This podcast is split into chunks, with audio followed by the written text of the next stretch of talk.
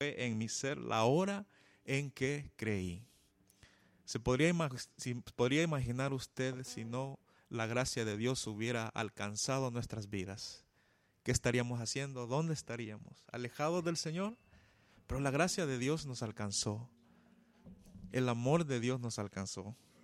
¿Por qué no cantamos solamente la, la primera estrofa? Oh gracia admirable, dulce es.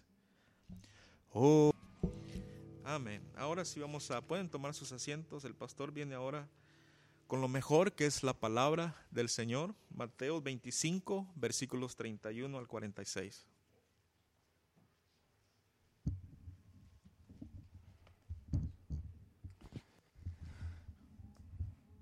Buenos días, hermanos. Ah, es un día, es un fin de semana feriado y muchos están de viaje, ¿verdad que sí?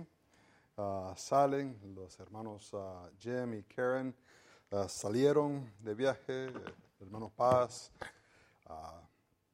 los hermanos Flores están de vuelta, vienen de vuelta eh, hoy mismo y pues hay que orar mucho, ¿no? Porque a veces ah, se complica la cosa, mucha gente viajando.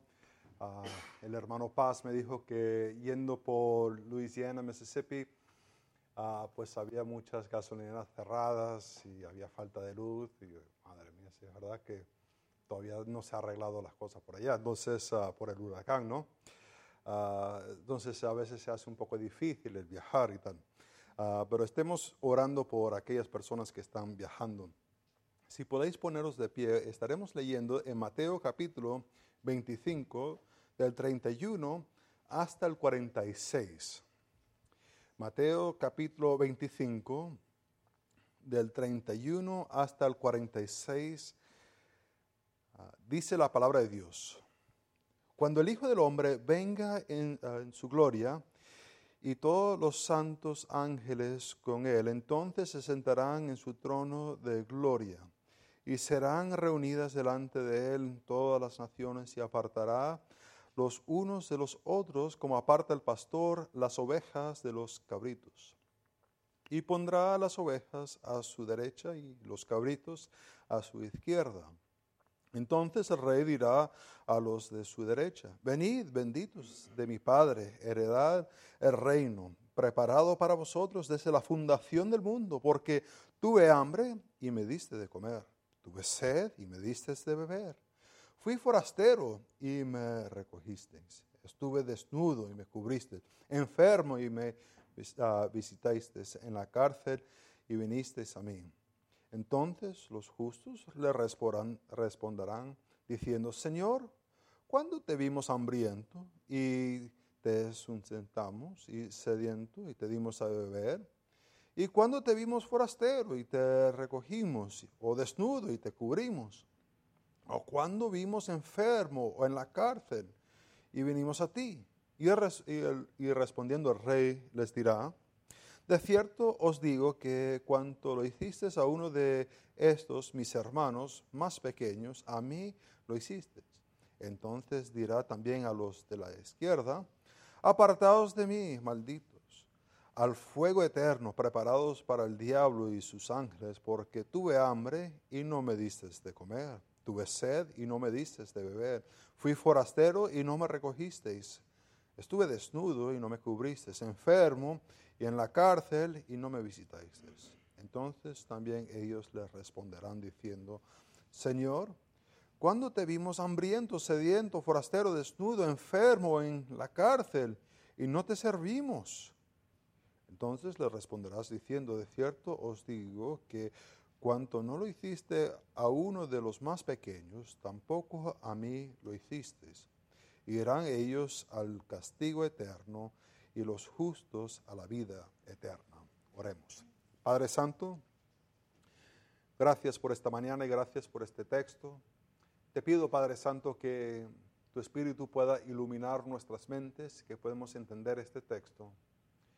Padre, es un texto que ha sido muy debatido, uh, mal interpretado, mal entendido, se ha aplicado de una manera incorrectamente y te pido, Padre Santo, que tu Espíritu pueda iluminar nuestras mentes, que lo podemos entender y aplicarlo a nuestras vidas. En el nombre de Cristo lo pido. Amén. Podéis sentaros. Un hombre se, sienta frente del consejero y le empieza a explicar al consejero eh, por qué le rompió la mano a su esposa. Y le dice, eh, es que tú me tienes que entender. Ella no me quería dar su teléfono, no quería romper su mano. Ella me forzó porque no me lo quería entregar. O podemos imaginar una pareja que está ante un consejero, un esposo y una esposa, y está el esposo que dice que ya está harto de su mujer, siempre anda fastidiando, dale, dale, dale. El consejero empieza a hablarle a la mujer y le pregunta por qué andas dándole, dándole, por qué eres tan pesada así. Y ella le responde, tú me tienes que entender, es que si yo no le recuerdo las cosas a él, él es tan olvidadizo que nunca haría nada. Ah, si él fuese responsable, yo no tendría que recordarle las cosas. En ambas situaciones, las personas han creído que hay una cima, un golfo entre quién son ellos y cómo actúan. Eh, eh, piensan que hay una separación que es decir, ellos son, si le preguntases, una persona amable, una persona que, quiere, una persona responsable. Pero ah, las personas le están forzando a hacer algo. Ahora, cuando están forzados para hacer algo, eso no son ellos, no para nada. El hombre diría, yo no soy una persona violenta, no, soy amable. Ella diría, yo no soy una persona que ando y dale y dale. Eh, yo soy una persona muy amigable que quiero ayudar a las personas. Es decir, ambos hacen una separación entre lo que ellos piensan que son y cómo actúan. Ahora, algunas veces eh, tratamos de hacer eso. Tratamos de separar nuestras acciones ah, de quién pensamos que somos. Ah, yo soy un buen cristiano. Eso de que me encontraste borracho por ahí, e-, ese, bueno, fue que me caí en eso, pero eso no soy yo, yo soy un buen cristiano. O eh, yo soy un buen cristiano, eso que tuve que ver con aquello, e, eso no soy yo. A veces queremos separar nuestras acciones de quién decimos quién somos. En el texto que vemos aquí, Jesús ah, como que no separa las acciones y reacciones que hacemos con en verdad quién somos. Aunque vivimos un tiempo donde nos gusta separar, yo soy esta persona, soy esta, eh, lo puedes ver en el Facebook, siempre sonriendo, siempre, etc. Y, el que soy fuera de Facebook es otra persona. Y, pensamos que eso es como Dios nos ve. Y Jesús dice, no. Las acciones que hacemos y, e, e, indica quién somos. Ahora, eh, lo que hemos estado mirando en este texto, eh, en estos uh, capítulo 24, capítulo 25, es que eh, hemos estado viendo que ah, hay que vivir en anticipación de un Cristo que va a venir con su reino. Hay que estar viviendo en anticipación. Vimos las vírgenes sabias que hicieron provisión eh, tenían extra aceite, estaban listas, ¿por qué? Porque están anticipando al novio. Por, tanto, tomaron decisiones en anticipación a él. John Piper menciona en su libro ah, No malgastas tu vida, ah, que naciones cuando están en guerra gastan un montón de dinero, más de lo que tienen en el presupuesto. Ah, no sé cuántos miles de dólares hemos gastado que, supuestamente ya hemos terminado la guerra con Afganistán, ¿no? No sé cuántos miles de o, millones o mil millones o no sé. Pero se gasta un montón de dinero. ¿Y, ¿Y por qué? Porque la nación tiene una mentalidad de guerra. Y ya que tiene una mentalidad de guerra, están en una misión. El vivir en una misión hace que una persona gasta recursos para esa misión, para cumplir esa misión. Y podríamos decir que las vírgenes sabias ah, viven en esta manera. Están ellas enfocados en este, ah, e, e, esta misión que tienen, de asegurarse de que tengan luz cuando venga ese novio. Ahora, ah, la aplicación para la iglesia, si agarramos esa parábola y la aplicamos a la iglesia, es el vivir en anticipación de la venida de Cristo. Ahora, a lo mejor si tomamos una encuesta aquí, no sé cuántas personas tenemos, unos 30, 35 personas, si tomaríamos una encuesta de cuándo va a ser esa venida de Cristo, a lo mejor tendríamos 50 diferentes opiniones, ¿verdad? De los 30 que estamos aquí. Uh, ponle en el arrebatamiento, ponle en la segunda venida, ponle cuando quieras. Lo que enseña esta parábola es esa anticipación de estar viviendo para Cristo cuando Él llega. Y, el, sacrificar, el gastar y vivir en, la misión que Él tiene, el propósito que Él tiene, anticipando esa venida. Pone donde lo quieres poner, eh, es igual, hay que seguir viviendo para esa llegada. Vimos también los buenos y fieles siervos, que son aquellos que usan los, los recursos que Dios le ha dado para el plan y el propósito del Señor. Es decir, los buenos y fieles siervos no usaron los recursos que le dio su amo para sí mismo. Salieron y empezaron a hacer cosas en anticipación de que un día vendría otra vez. Ponle cuando tú lo quieres poner. Iba a venir otra vez y había que estar listo. Había que invertir esos recursos. Y si lo aplicamos a nosotros, Dios nos ha dado muchos recursos. Nos ha dado su Espíritu Santo. Nos ha dado su palabra Ah, tenemos muchos recursos que deberíamos estar invirtiendo en las vidas de otras personas. Ahora, lo que vamos a estar mirando hoy en esta última sección que tiene que ver con eventos del futuro, es que cristianos deben amar a Dios por medio de vivir diariamente pendiente de un juicio futuro, por medio de amar, servir y arriesgarse por otros. Un montón de palabras ahí, ¿verdad? Es lo que vamos a estar mirando que cristianos deben amar a Dios. ¿Y cómo van a amar a Dios? ¿Cómo se va a mostrar? Es por medio de ah, vivir diariamente pendiente, pensando, contemplando que habrá un juicio. Por medio de amar, servir y arriesgarse por otros. Es lo que vemos aquí en este texto. Vemos el primer punto que Cristo vendrá como juez, versículos 31 al 33. Dice en el versículo 31, cuando el Hijo del Hombre venga.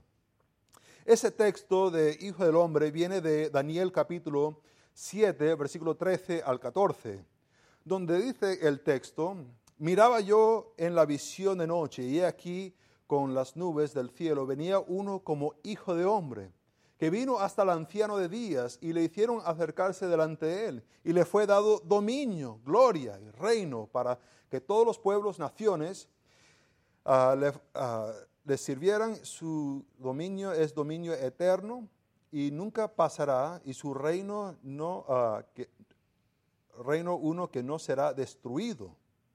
Esta es la anticipación, este reino. Se ha estado hablando de las señas que iba a venir antes de este reino establecido. Pero ya está mencionando ahora el momento en lo que está iniciando este reino. Dice el Hijo del Hombre cuando venga en su gloria, con los ángeles. Ahora, esto de los ángeles, ellos han visto al Hijo del Hombre porque estaba ahí presente. Y hasta pudieron ver, un, tres de los discípulos pudieron ver un poquito de la gloria en el monte de transfiguración cuando Jesús se reveló un poco de su gloria. Pero así con los ángeles que vinieron, así esta imagen no lo han visto todavía. Ahora, los ángeles son ah, unos seres, perdón, unos seres espirituales que sirven a Dios. Ese es su propósito. Por ejemplo, lo vemos en Génesis capítulo 3, versículo 24, donde son usados para proteger el árbol de la vida y la muerte. Eh, en este texto dice, echó pues fuera al hombre y puso al oriente del huerto en Edén querubines y una espada encendida que se revolvía por todos los lados para guardar el camino del árbol de la vida. Ah, estos ah, querubines son ángeles que Dios pone y sirven a Dios, no sirven al hombre, sirven a Dios. Ah, vemos que fueron usados, estos ángeles fueron usados en Génesis capítulo 18 y 19 para anunciar destrucción. Dios envió primeramente a Abraham y Abraham lo está hablando con ellos y, y le dicen que va a haber una destrucción de Sodoma y Gomorra. Después ellos se van y llegan a Sodoma y este, está Lot. Y ellos le anuncian este, esta condenación que habrá, esta destrucción que habrá. Eh, los ángeles sirven a Dios. Ángeles fueron usados ah, por, e, en el libro de Daniel para enviar mensajes de parte de Dios al profeta. Él recibe esa instrucción de parte de los ángeles.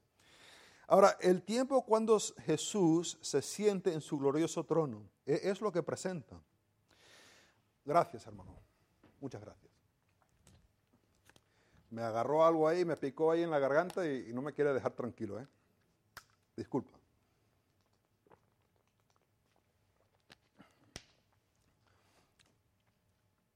Vemos aquí que no es solamente que viene, pero dice en el texto, entonces se sentará, que es futuro, en su trono ah, de gloria.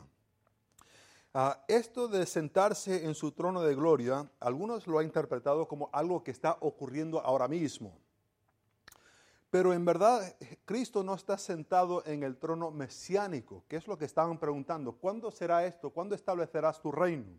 Eh, sí está a la diestra del Padre, sentado a la diestra del Padre, pero no está en este trono de gloria para reinar en, en su reino mesiánico.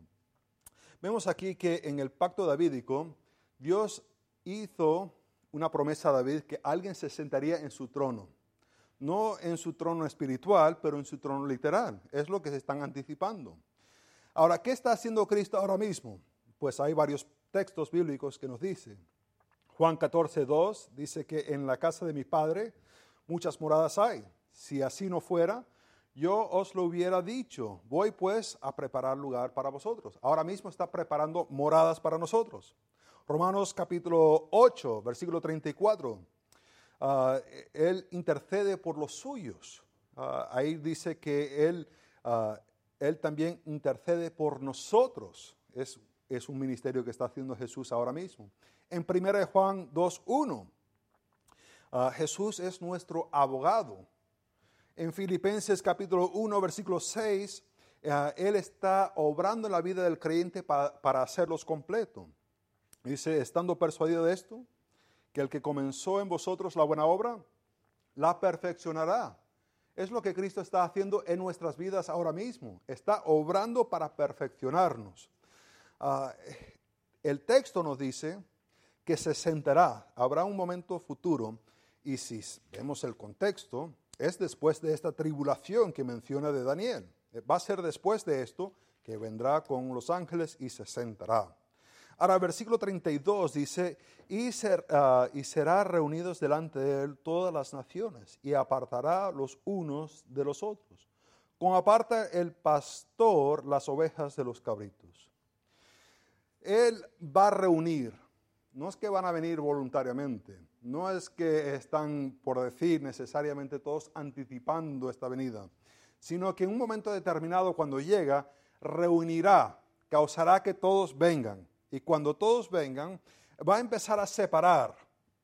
Ahora, eh, uno dice, ¿cómo es que Dios va a separar? No es un Dios de amor, no es un Dios que ama a las personas, sí, pero ya en este momento será un momento de juicio en este momento de juicio llamará a las ovejas a su lado derecha y a los cabritos a su lado izquierda.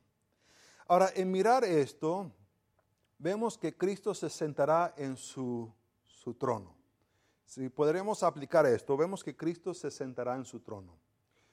Ah, vivimos en un mundo caótico ahora mismo. Vivimos un tiempo de enfermedades, de guerras, de rumores de guerras, de desempleo, de muerte. Y, para la niapa, como se dice por ahí, ah, no solamente que hay estas cosas, pero vivimos con personas orgullosas a nuestro alrededor. ¿Cómo sabemos cuando estamos tratando con una persona orgullosa? Ah, la persona orgullosa e, es muy inusual escucharle ah, que ha hecho un error. Casi nunca dice que ha hecho un error. Usualmente dice, me están malinterpretando. Ah, por ejemplo, si hubiéramos hablado con la persona que ah, le rompió la mano a su mujer, ah, ¿qué pasó? No, ella me malentendió. Yo no le quería romper la mano. O si hablaríamos con la mujer, ¿por qué andas siempre tan pesada con tu esposo? Es que él me malentiende, él piensa que yo le estoy así regañando, pero yo no, yo le estoy ayudando. Así son las personas orgullosas nunca son eh, el, culpable. Siempre es la persona malentendida y son las víctimas porque la gente los malentiende todo el tiempo. Y vivimos en un mundo con todas estas cosas y con personas orgullosas.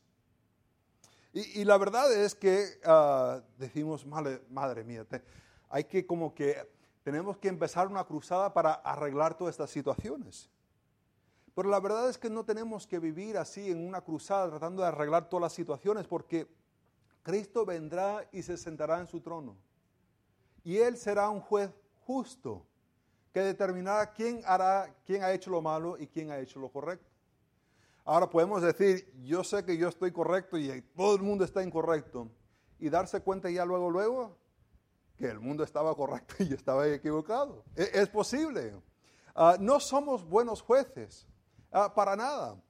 Ah, por ejemplo, si pensaríamos en, dos cosas, ah, por ejemplo, eh, si pensaríamos en un grupo de personas que asesinan, que matan a una persona, y, lo comparamos con unos jóvenes que empiezan a, burlarse de un anciano, ¿cuál diríamos eh, es el, eh, el peor de los ambos casos? ¿El matar a alguien o el burlarse de una persona mayor? Pues a lo mejor deberíamos pues matar a alguien como que es bastante serio.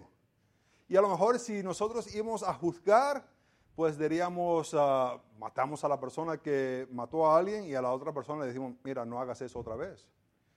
Pero Dios es un Dios justo. Ah, las dos ilustraciones que estoy usando es ah, Cristo siendo crucificado. ¿Qué le pasó a los soldados? Pues se fueron a casa a comer. Parece que Dios no le hizo nada. Pero ¿se acuerdan aquel día cuando estaba Elías y vinieron los jóvenes y empezaron a decirle, ¡eh, calvo!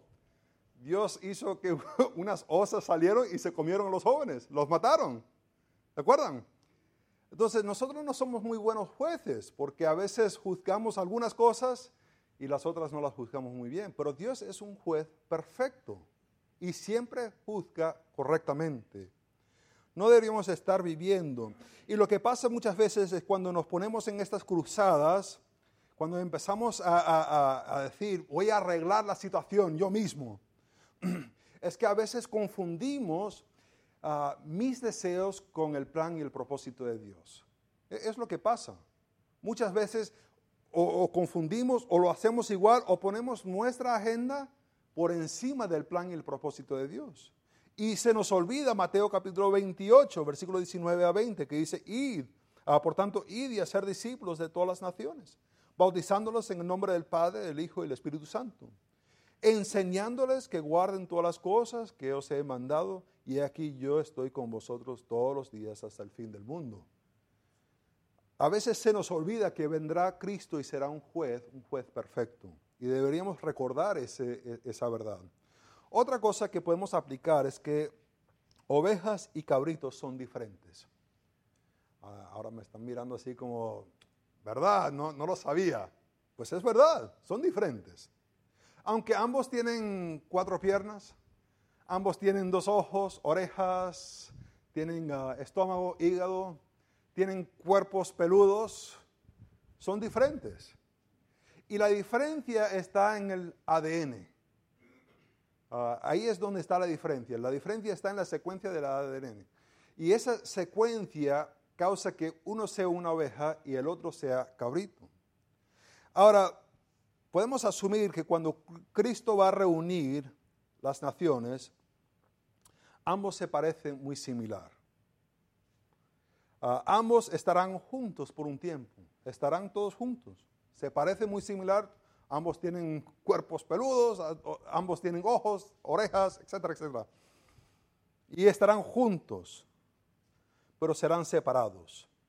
Ah, estaba conduciendo con un amigo, eh, estábamos yendo de Salamanca, de Salamanca a Tirados de la Vega, que es un pueblillo, más o menos una, una hora, 45 minutos de, de Salamanca. Y, y, yendo de Salamanca a Tirados de la Vega, uno pasa por varios pueblos. Y curiosamente, todos esos pueblos no tienen ni una sola iglesia evangélica. No estoy hablando de una buena iglesia bautista, no lo estoy abriendo a cualquier cosa que medio implica el Evangelio. Y, fuimos a Tirados de la Vega porque había una hermana allá ah, de la iglesia y tenía que ella conducir 45 minutos, una hora para llegar a una iglesia, a, nuestra iglesia. Y a veces hacíamos servicios allá. En el camino pues íbamos y ese es campo, ese es rural y, había ovejas y había, ah, ah, había cabritos y tal. Y, y me dice Sergei, que es de Bulgaria, me dice... ¿Sabes una diferencia bastante grande entre las ovejas y las cabritas en su actitud? Y dije, pues ni idea, porque yo no, me lo paso con animales así. Y dice, pues la, la, oveja siempre está con la cabeza agachada. Se ve que es humilde, siempre anda con la cabeza agachada. Mientras que los cabritos siempre andan con la cabeza en exaltada, levantada, así siempre mirando hacia arriba agarran un poquito de comida y, inmediatamente levantan la cabeza otra vez. Y, así son. Ah, son así que son arrogantes. Ahora, eh, teniendo los dos grupos juntos, las ovejas y los cabritos, a, lo mejor una oveja se puede empezar a compartir, compartir a, actuar como un, cabrito. Es posible. Lo ves ahí con la... Pero no cambia la naturaleza de esa oveja, ¿verdad que no? porque la diferencia está en su secuencia de ADN. O puede ser que un cabrito empieza a andar con la cabeza agachadita y comiendo así humildemente. Puede ser que aparece humilde. Pero al final del día es un cabrito, no es una oveja. oveja. Ahora, cuando miramos a esto y lo aplicamos a nosotros, quiero primeramente dirigirme a aquellas personas que puede ser que no sean salvas hoy que hoy no han aceptado a Cristo. Puede ser que ah, te identifiques con valores cristianos. Yo tengo valores cristianos. Y puede ser que te identifiques como una persona más moral que la persona que tienes al, al lado. Dice, pues este, pero yo soy y pago mis impuestos y conduzco a la velocidad.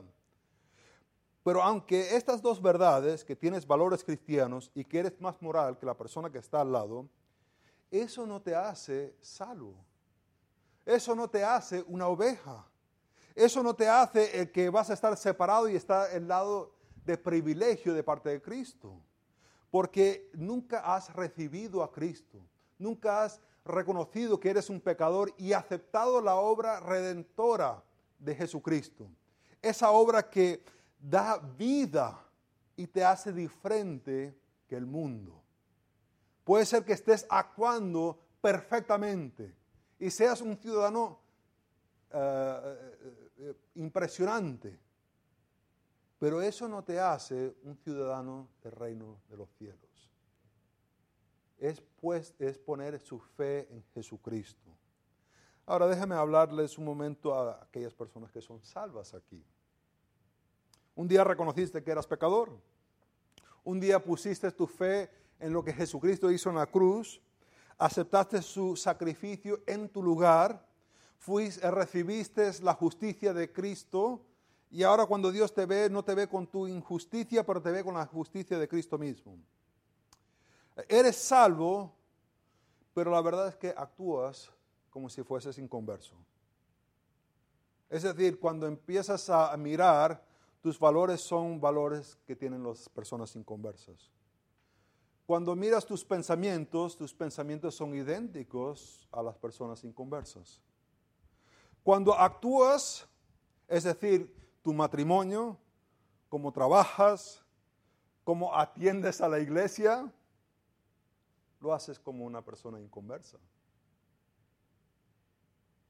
Si es verdad que eres salvo, deberías estar viviendo para aquella persona que te rescató debería haber alguna diferencia en cómo actúas, porque es lo que está presentando Jesús aquí. Que hay una diferencia en actitud, si es en verdad que hay un cambio, debería haber ese cambio en la vida como uno está actuando. Ahora, ¿qué se hace? Pues hay que arrepentirse, hay que pedirle perdón a Dios y empezar a actuar como Él quiere que actuamos.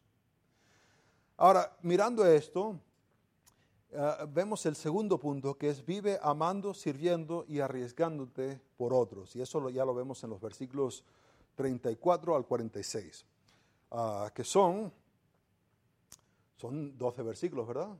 Parece 12, 12 versículos son. Y tenemos 7 minutos. Sé, esto va a ser fenomenal, ¿verdad que sí? Uh, aguántese fuertemente aquí. Dice, el rey invita a las ovejas. Y, ve lo que dice en el versículo 34. Dice, entonces el rey dirá a los de su derecha, venid, benditos. Esta palabra bendito es, eh, que tiene un favor especial de parte de la gracia de Dios. E, es una palabra muy ah, particular y tiene esa idea de recibir una gracia de parte de Dios ellos son benditos y son benditos de mi Padre. Santiago capítulo 1, versículo 17 dice, toda buena dádiva y todo don perfecto desciende de lo alto, el Padre de las luces, el cual no hay mudanza, ni sombra, ni variación. Ah, sombra de variación. Dios es un Dios que da solamente buenas dádivas. No, puede dar otra cosa. Él cuando da regalos, son buenos regalos. Y es lo que dice, son benditos del Padre y son herederos, herederos del reino que han recibido una posición. Y dice, preparado para vosotros desde la fundación del mundo. Madre mía. Cuando miramos esto, estas ovejas tienen algo ya listo. Cuando Dios creó el mundo, Génesis 1 y 2, lo creó donde Él se estableció una teocracia. Dios es rey soberano. Pero Adán y Eva pecaron y el mundo pecó. Pero ahí Él también estableció un plan, un plan perfecto para rescatar a aquellas personas que iban a poner su fe. Desde la fundación del mundo, cuando se hizo el mundo, ya había el plan y ya estaban ellos para recibir esta heredad. Impresionante. Acto soberano de parte de Dios. Y dice, uh, antes de la fundación, porque tuve hambre y ahí le empieza a explicar todas las cosas. Ahora, cuando miramos de todas estas acciones que hizo, que cuando tuvo hambre me dice de comer, tuve sed, me dice de beber, etcétera, etcétera, etcétera, dice que ellos empiezan a preguntarse, pero ¿cuándo te hicimos eso? Y le dice en el versículo 40, ah, lo hiciste esto a mis hermanos más pequeños y ah, a mí lo hiciste. Ahora, ¿quién son estos hermanos más pequeños de Jesús? ¿Cómo se debe interpretar? ¿Quién son estos hermanos del rey? Pues algunos han interpretado que esto es Israel. Este juicio será ah, del mundo, cómo ha tratado a Israel y, cómo ah, se han comportado con Israel, si se han comportado bien o se han comportado mal con Israel. Y puede haber alguna sustancia de esto, porque Génesis capítulo 12 del 1 al 3, Dios hace la promesa de que va a bendecir a aquellas personas que bendicen a Israel y maldecirá a aquellas personas que lo maldicen. Ah, pero hasta, vamos a ver, ah, yo en Venezuela, pensando en Venezuela y los años que estuve ahí en Puerto la verdad que yo nunca conocí a un judío. Y decir que pues va a estar juzgada a las personas de Puerto Ordaz porque, porque como han tratado a un judío, se hace un poco difícil entender esto. Otro grupo que puede ser es seguidores de Cristo. Ahora, no he dicho la iglesia, sino seguidores de Cristo. Estamos en el contexto que es después de la tribulación. Habrá personas que van a aceptar a Cristo aún durante este tiempo de tribulación. Y al final, cuando establece este reino, habrá una separación. Ahora, una tercera opción, para quién son estos más pequeños, algunos lo interpretan como sí mismo. Ah, ellos son los más pequeños. Ellos son los que son más perseguidos. Ellos son los más, ah, ah, que siempre están en una crisis, siempre hay un problema con ellos y siempre necesita que alguien venga y los rescate de su situación. Nunca pueden ser voluntarios para nada. Nunca pueden ayudar con buscar agua, comprar agua, traer algo de comida. Nunca, nunca, nunca, porque ellos son los más perseguidos.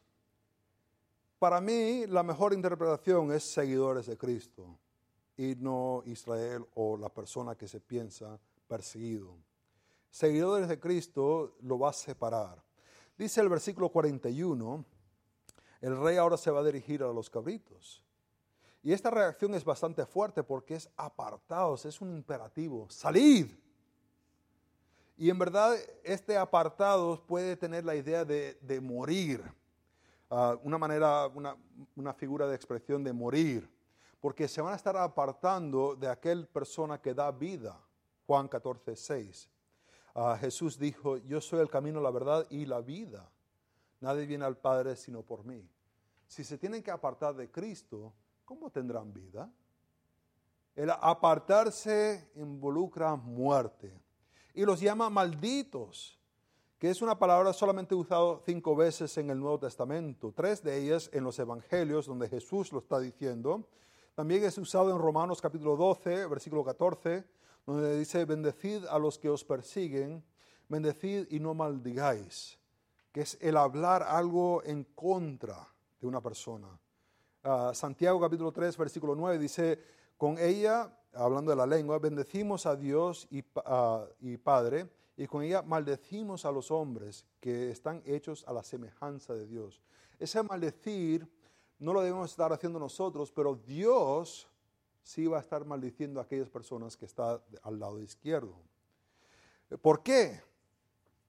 Pues como vemos ahí, ah, van a estar en un fuego eterno y la razón es porque no se quisieron arriesgar, no quisieron servir, no, no quisieron sacrificarse y no quisieron amar.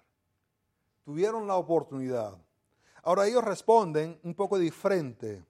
Versículo 45. Entonces, ah, perdón. Uh, sí, 45. 44 dice, entonces ellos también responderán diciendo, Señor, ¿cuándo te vimos de esta manera? Y la implicación de la respuesta, a diferencia de, de las ovejas, es que ellos están implicando que y si hubieran visto a Jesús, lo hubieran hecho. Y básicamente es la aplicación de que ellos aman a Dios, pero no a las personas. Podemos ver algunas aplicaciones de esto. Esto no es salvación por obras. No vayas a pensar por un momento de que porque hicieron esas cosas llegaron a ser ovejas. Eran ovejas y por tanto actuaron naturalmente como son ellas. Esto no es salvación por obras. Ah, esto es ah, Tampoco no es que debemos vivir para las obras. No debemos vivir para las obras. Hay algunas personas que le fascina hacer cosas, el siempre estar ocupado. Y estas personas siempre me vienen a mí y me dicen, ah, Daniel, tienes que planear esta actividad y la iglesia tiene que hacer esta actividad. Y siempre termina siendo yo el que lo tiene que hacer, ¿no? Nunca ellos se, ah, apuntan para desarrollar algún ministerio, siempre es que, que yo lo tengo que hacer. No es así, no son planes organizados, sino es cada persona viviendo donde Dios le ha puesto como una persona de fe. No, son, no, es que se están organizando, no. Es que Dios soberanamente lo ha puesto en cada sitio y ellos están viviendo como deberían vivir. La otra cosa que vemos es, ah, amo a Dios pero no me gustan las personas. E, es lo que ellos dicen. ¿Cuándo te vimos así? Si te hubiéramos visto, hombre, claro que te damos agua, claro que te damos una ropita. Muchos viven así. Yo amo a Dios, pero la verdad que no tengo tiempo para el prójimo. Estorba mucho. Ah, y, lo ponen de diferentes maneras. No me gusta enseñar, no me gusta cantar, no me gusta hacer esto, no me gusta hacer aquello. Y básicamente lo que están diciendo, yo amo a Dios, pero no me gustan las personas. Y lo que presenta aquí Jesús es dar un vaso de agua, dar una ropita, dar algo que demuestra que tienes vida. Cristo juzgará, que es la última cosa que vemos aquí en este texto. Y este es el punto más importante. Habrá un momento cuando Cristo juzgará. Y ahora puede ser que seas salvo y digas, hombre, yo estoy bien. Yo ya acepté a Cristo. Vale, genial. Pero ¿qué tal el vecino? ¿Qué tal el compañero de trabajo? Vendrá un juicio. ¿Están ellos listos? Que no vaya a ser porque nos quedamos nosotros calladitos. No vaya a ser porque no ayudamos en un momento de dificultad que ellos tenían y ahí aprovecharlo para dar también el Evangelio. Que no vaya a ser por esa razón, que sea porque ellos han rechazado, porque han rechazado varias veces a tú darle el Evangelio. Vemos que cristianos deben amar a Dios por medio de vivir diariamente, pendiente de su juicio futuro, por medio de amar, servir y arriesgarse por otros. Vimos al comienzo que había dos personas que estaban en consejería. Ambos se pensaban una cosa, pero actuaban de una manera diferente. Y Jesús dice, no, como actúes es como eres. Como actúes es como eres. Oremos. Padre Santo, a lo mejor podemos empezar a mirar acciones de la semana pasada que nos arrepentimos. No son acciones en gratitud a un Cristo que dio su vida por nosotros. No son acciones en gratitud a un Dios misericordioso. Padre, te pido perdón. Te pido, Padre Santo, que nosotros podemos arrepentirnos y empezar a vivir según esa naturaleza que nos has dado. Padre, puede ser que hay alguien aquí que nunca ha aceptado a Cristo como su Salvador. Vamos, ha sido muy moral, pero nunca, nunca ha puesto su fe en Jesucristo. Y te pido, Padre Santo, que hoy puede ser el día de salvación. En el nombre de Cristo lo pido. Amén. Viene el hermano para dirigirnos en una canción.